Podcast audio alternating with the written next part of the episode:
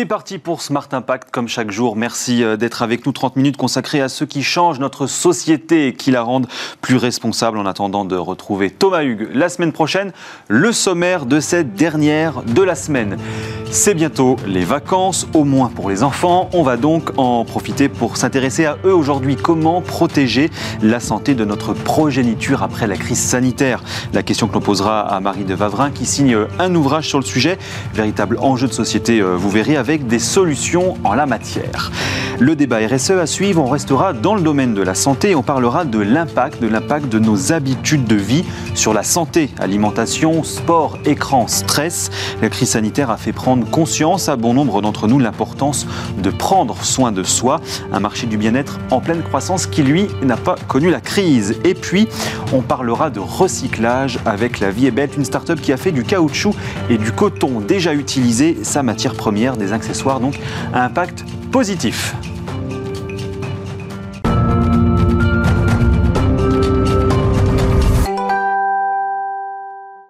Bonjour Marie de Vavrin. Bonjour. Merci euh, d'être avec nous aujourd'hui. Et j'allais presque dire, euh, alors déjà, on peut le préciser, c'est votre euh, première télé. Oui, tout à fait.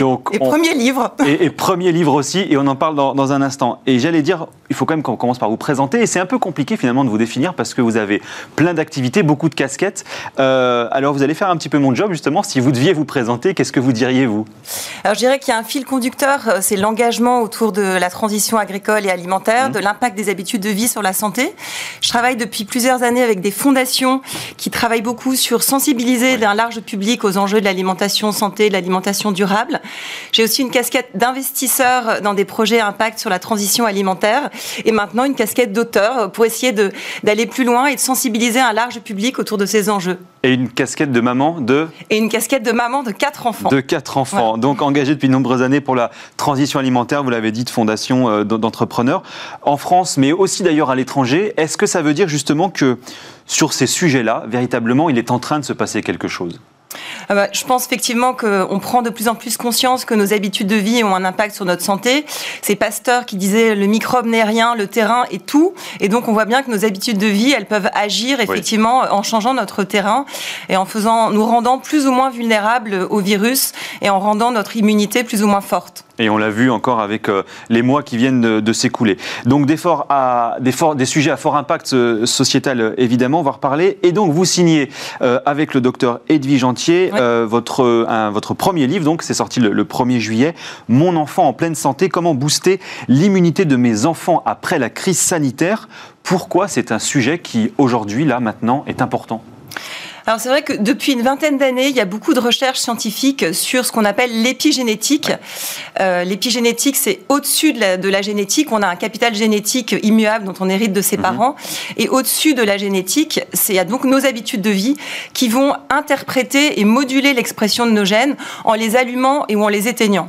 Donc en fait, on est vraiment responsable de son capital santé et on doit effectivement agir. Et ça, c'est vrai qu'on s'en rend de plus en plus compte et les études scientifiques le montrent. Donc euh, je pense qu'il est temps d'évaluer éveiller les consciences et que chacun, effectivement, puisse euh, être éclairé sur le sujet. Et donc, la base du livre, vous dites tout, de, tout part, d'une certaine manière, sur les 1000 premiers jours de la vie, donc euh, de euh, la conception jusqu'à environ deux ans. Racontez-nous pourquoi ça c'est important. Pourquoi tout se joue, tout se joue à ce moment-là, en fait? C'est ça que vous dites Alors, tout ne se joue pas à ce moment-là, parce que justement, les découvertes sur l'épigénétique nous montrent que rien n'est jamais acquis et qu'on peut agir à tout moment. Mais effectivement, les 1000 premiers jours de vie, il y a, de plus en plus de recherches sur ces 1000 premiers jours qui sont effectivement euh, la période de grossesse et les deux premières années de l'enfant, où on est particulièrement sensible aux mécanismes épigénétiques, donc particulièrement sensible à l'environnement, aux interactions, à l'alimentation, à la gestion du stress. Et donc, il faut être particulièrement vigilant pendant cette période. Mais encore une fois, rien n'est acquis et on peut à tout moment agir sur la santé de son enfant et sur sa santé euh, à soi. Alors rien n'est acquis, il n'y a pas de fatalité, hein, c'est ce que vous dites euh, finalement dans le livre, tout est une question euh, euh, d'optimisation. Pourquoi, donc c'est finalement tout le, tout le propos de l'épigénétique, pourquoi c'est important finalement de commencer à regarder ces sujets maintenant, parce qu'on ne le faisait pas il y a quelques années finalement. Le terme épigénétique, on l'entend que très récemment finalement. Oui, c'est vrai que ça fait vraiment simplement une vingtaine d'années et ça reste assez méconnu. Alors il y a quelques scientifiques qui l'ont rendu plus, plus au goût du jour, comme par mmh. exemple Joël de Ronet, qui est un grand apôtre de ces sujets. tout simplement parce que vraiment on découvre que toutes nos habitudes de vie, elles vont agir effectivement comme, euh, elles vont envoyer des signaux à notre corps. Notre corps est composé de, milliards de cellules, et finalement, euh, les, les, habitudes de vie vont envoyer des signaux. Ces signaux vont avoir des réactions chimiques dans notre corps, et ces réactions chimiques vont ajouter des petites molécules sur notre ADN et sur sur lequel se trouvent nos gènes, et donc qui vont agir ces petites molécules qu'on appelle des groupements méthyl, un peu comme des interrupteurs on/off sur nos gènes.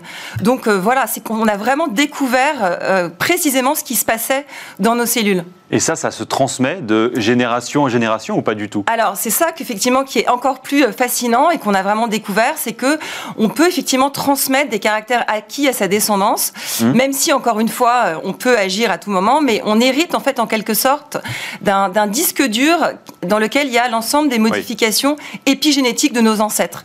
Et on arrive à, il y a des expériences qui ont montré euh, sur des personnes et sur des, des, animaux, par exemple sur des, des vers, le ver on a pu, qui se reproduisent très rapidement en laboratoire.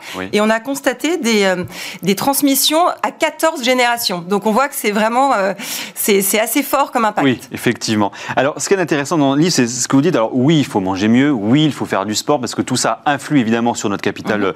euh, génétique, mais la première des choses, et ça c'est assez incroyable, la première des choses c'est de parler, de communiquer, d'interagir. Pourquoi vous dites ça? Bah, parce que en fait, toutes les interactions, la bienveillance euh, avec les, interactions avec les autres. La bienveillance, ça se transmet par les gènes quelque part? Non, ça ne se transmet pas, mais ça va activer positivement en fait les gènes. En fait, tout est une question de, réaction chimique dans notre corps. Et c'est vrai que la bienveillance, les, interactions avec les autres vont effectivement provoquer, actionner des gènes qui vont, par exemple, nous permettre de mieux réguler notre stress. Là, il y a beaucoup d'études euh, mmh. fascinantes sur le sujet, qu'on voit effectivement des, des, bébés euh, juste après après leur naissance, avec des mamans très maternantes, eh bien, on s'aperçoit que ça va leur permettre d'activer des gènes qui vont mhm. réguler, leur permettre de mieux réguler leurs hormones du stress. Et alors, on, a euh, l'impression justement que sur ces créations de solutions, euh, bah, les marchés, euh, les innovateurs, les entreprises, elles sont passer à côté, enfin peut-être d'ailleurs de, moins en moins, mais est-ce qu'aujourd'hui pour euh, les parents euh, qui voudraient agir sur ces sujets-là, on a aujourd'hui concrètement des solutions? Au-delà de votre livre évidemment, mais est-ce que le marché est en train de s'emparer de création de solutions? Le marché. Euh, le marché, finalement, bah, de ceux qui créent, qui innovent, qui vendent des produits, qui créent des services, des solutions. Est-ce qu'il y a déjà des choses qui existent en ce sens-là Si on veut agir dans, dans cette direction? Bah, agir par exemple en, faisant du sport, par exemple tout ce qui est par exemple les, montres connectées, par exemple on peut dire que c'est effectivement des outils qui permettent effectivement de, de, de, facilement savoir combien de pas on va faire, de créer des petites activités ludiques avec ses enfants pour euh, compter le nombre de pas. Euh, bon, ça c'est effectivement le, marché peut-être qui peut répondre à cette demande d'activité physique. Le, le, on voit bien que le, confinement a rendu les enfants euh, de plus en plus sédentaires. Donc agir pour essayer de, bouger, ça je pense que c'est un vrai enjeu de santé publique. Mmh mmh euh, sur l'alimentation, effectivement, euh, euh, créer, effectivement, de, manger, manger des produits sains le moins transformés possible. Ça, je pense que le marché peut essayer de répondre à ça. Et qu'est-ce que la crise sanitaire finalement nous aura appris de cela? Vous l'avez dit effectivement à l'instant, les enfants, euh, euh, comme beaucoup malheureusement, sont euh, restés très sédentaires, très enfermés. Alors il n'y a pas eu justement d'interaction, de communication ou très peu notamment. qu'est-ce que ça nous enseigne de ça? Est-ce que vous sentez finalement qu'il y a une prise de conscience aussi de certains parents de se dire à un moment donné, bon ben maintenant on va devoir repartir de manière différente, changer certaines habitudes?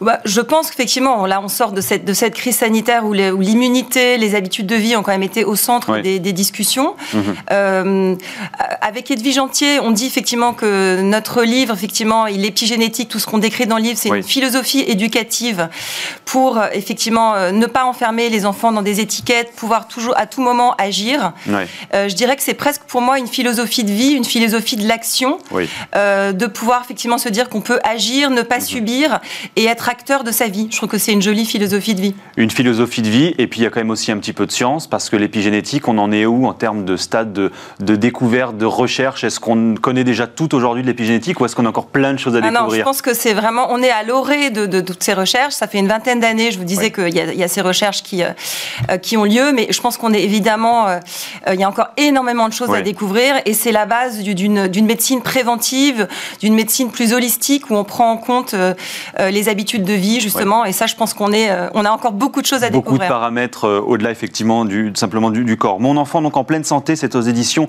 Erol, vous l'avez dit, coécrit avec le docteur Edwige Antier. Vous restez avec nous. On la retrouve tout de suite parce qu'on va parler justement santé et habitudes de vie.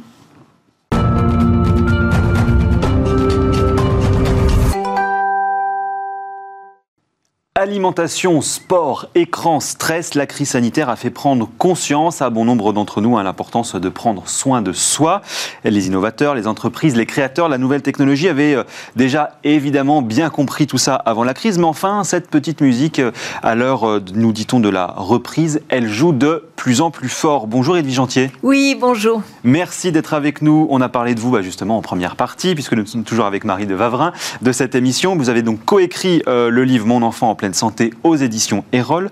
On vous connaît évidemment sur d'autres ondes et vous êtes toujours pédiatre, ne l'oublions pas, et l'une des voix très actives et l'une des voix de l'éducation positive, euh, justement. Alors notre sujet du jour, il est un petit peu plus large, euh, puisqu'il y a, est-ce que vous vous sentez justement, bah, peut-être d'ailleurs dans vos consultations de manière générale, euh, qu'il y a une prise de conscience sur de nouvelles habitudes de vie? Est-ce que après la crise, nous dit-on, qu'on dont on est plus ou moins en train de sortir, est-ce que vous sentez finalement qu'on se dit bah oui, je vais manger mieux, je vais faire du sport, je vais faire attention aux gens autour de moi, notamment à mes enfants. Est-ce que vous sentez ça?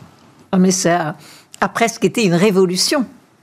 Parce que tout d'un coup, je dirais, en exagérant, que les parents ont découvert leurs enfants. Parce que avec le travail à la maison, c'est pas faux, n'est-ce pas? Et surtout les papas d'ailleurs. Et avec le télétravail, tout d'un coup, tout le monde était à la maison et a vu vivre les enfants. Et les enfants ont vu vivre les parents. Oui. Alors, vous savez, j'ai vu, euh, il y a eu des effets négatifs mhm. et des effets positifs. Bien sûr.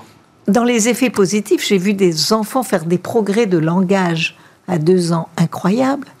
Ça ne m'a pas étonné, mhm. parce que tout d'un coup, les parents étaient plus disponibles, ils pouvaient répondre. Euh, Marie parlait des interactions tout d'un coup, les parents, euh, c'était pas vite, vite, je pars, vite, vite, je te dépose, vite, vite, et j'ai une heure de transport à l'aller, une heure de transport au retour. Non, c'est je rentre, je, en fait, je ne suis pas partie, je vais juste chercher, je rentre, je perds pas de temps en préparatif et tout. Et donc, je suis plus disponible. Et puis, ils ont partagé les devoirs d'école de leurs enfants. Mhm. grâce aux, médias, à tout ce que, tous ces outils. Mhm. Et donc, ce grand partage, ça a brassé beaucoup les notions d'éducation. Donc il y a vraiment un avant et un après Covid sur le, sur le sujet. Et, plus largement, alors si on s'adresse aux parents, mais pas que, à ceux qui ne sont pas aussi parents, est-ce que vous êtes d'accord avec ça, Marie de Vavrin? Est-ce que vous sentez qu'il y a une prise de conscience sur, même à titre individuel, je veux, je dois prendre mieux, plus à cœur ma santé et mieux soin de moi? Bah oui, parce qu'effectivement, on a vu que euh, les personnes les plus touchées par la Covid, c'est vraiment ceux qui avaient des maladies chroniques, euh, malheureusement, et que effectivement, sur les maladies chroniques, les habitudes de vie ont un, impact avéré. Donc, euh, c'est vrai que je pense qu'il y, a eu vraiment cette prise de conscience mhm. d'une d'une meilleure alimentation. Dans notre livre, on parle on parle beaucoup du microbiote intestinal. On sait que qu'il y a 60 à 70% des cellules immunitaires qui sont dans notre microbiote intestinal, ces milliards de cellules qui peuplent notre intestin. Mhm. Donc oui, je pense qu'il y a vraiment une prise de conscience et tant mieux.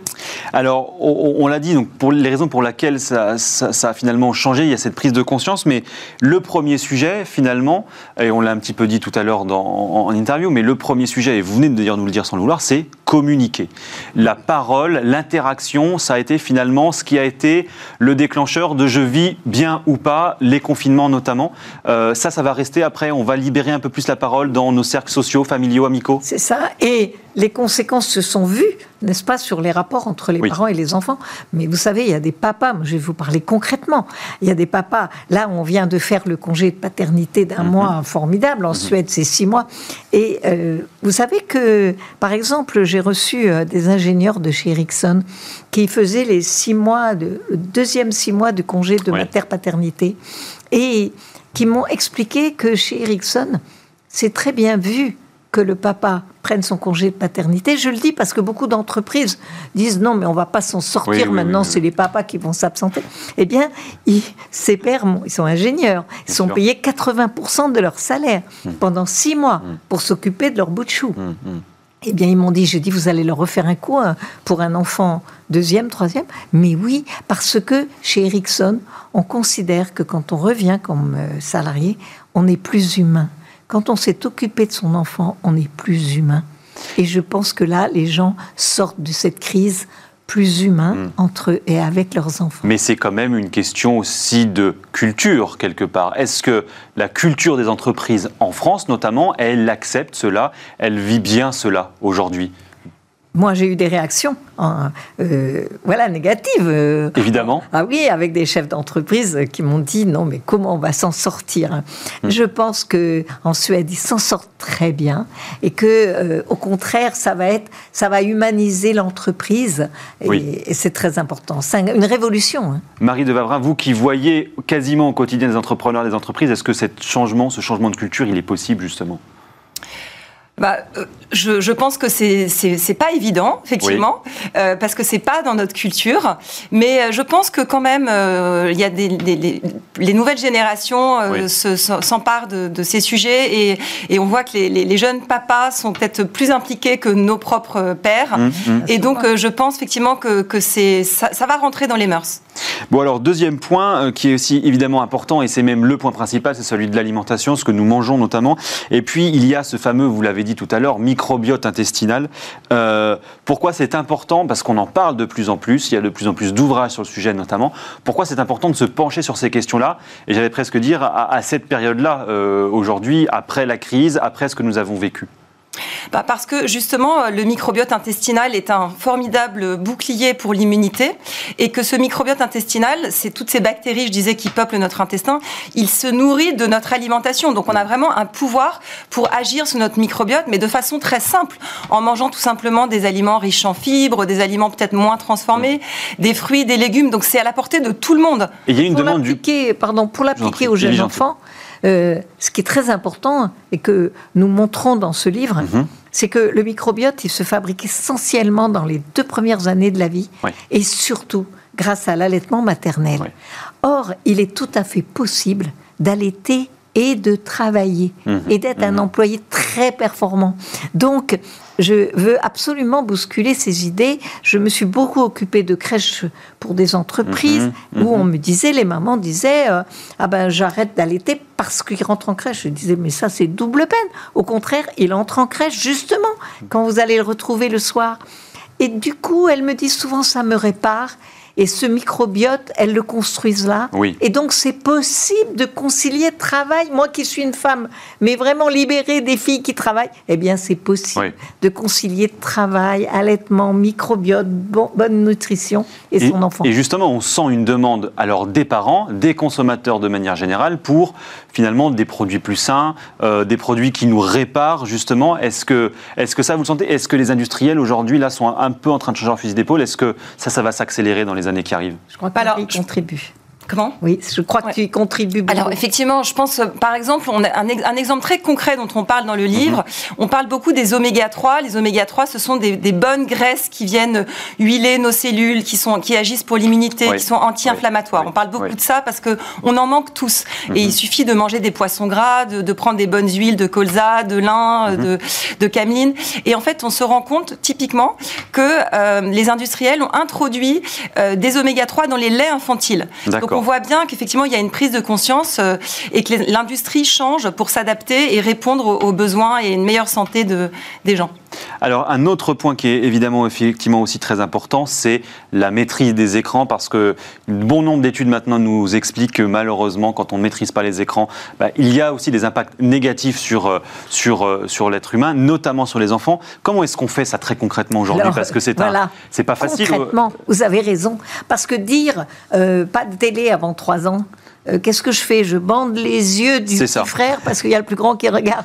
Donc souvent, on a Mm. des injonctions trop larges et qui ne sont pas pratiques. Moi, je vois en consultation, Mm. à deux ans, euh, l'enfant quand il s'impatiente parce que j'explique comment éduquer la propreté, des choses Mm, complexes, mm, mm. il va fouiller dans le sac de sa mère et il veut le téléphone. Tout à fait. Ouais, c'est vrai qu'on dit dans notre livre qu'il y a plus de 40% des parents qui donnent à leur enfant de moins de 3 ans un portable en guise de doudou. Si un enfant pleure, on lui donne un, un téléphone portable. Donc ça, c'est vraiment des, des- des bonnes pratiques, enfin des, ou des mauvaises Des pratiques mauvaises. plutôt, des mauvaises pratiques, mais il faut justement euh, Ouais. instaurer des bonnes mais, pratiques. mais il faut être concret, comme vous dites. Évidemment. Il faut être concret. Et moi, je dis d'abord que il faut distinguer les écrans. Un écran, c'est la télévision. Ou c'est l'ordinateur avec l'enfant sur votre genou Évidemment. qui est en train de regarder une comptine que vous Mhm, chantez avec mhm. lui. C'est un écran utile. Vos Bien sûr. écrans, ce sont des outils, tout dépend ce qu'on met dedans.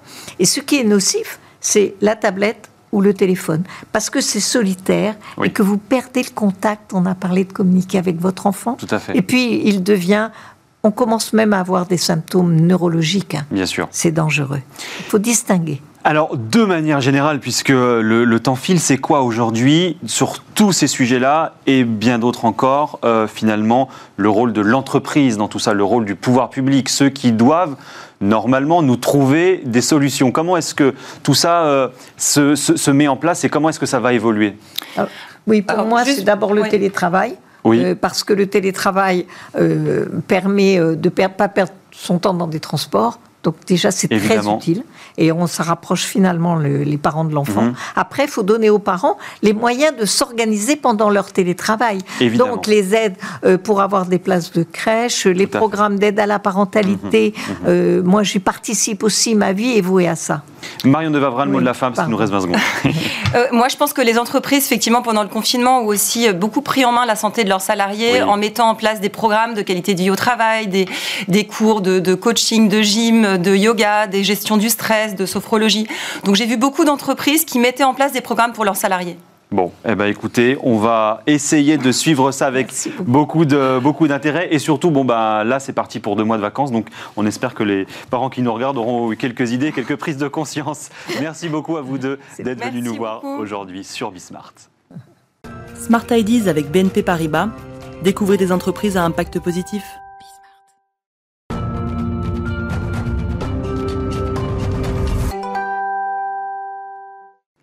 Bonjour Hubert Motte. Bonjour Julien. cofondateur de la Vie Belt, 10 tonnes de caoutchouc recyclé, 2 tonnes de coton upcyclé depuis la création de la start-up. Racontez-nous ce que vous faites.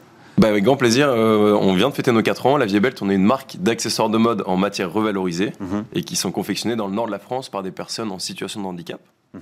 Euh, la- le premier produit qu'on a fait, c'est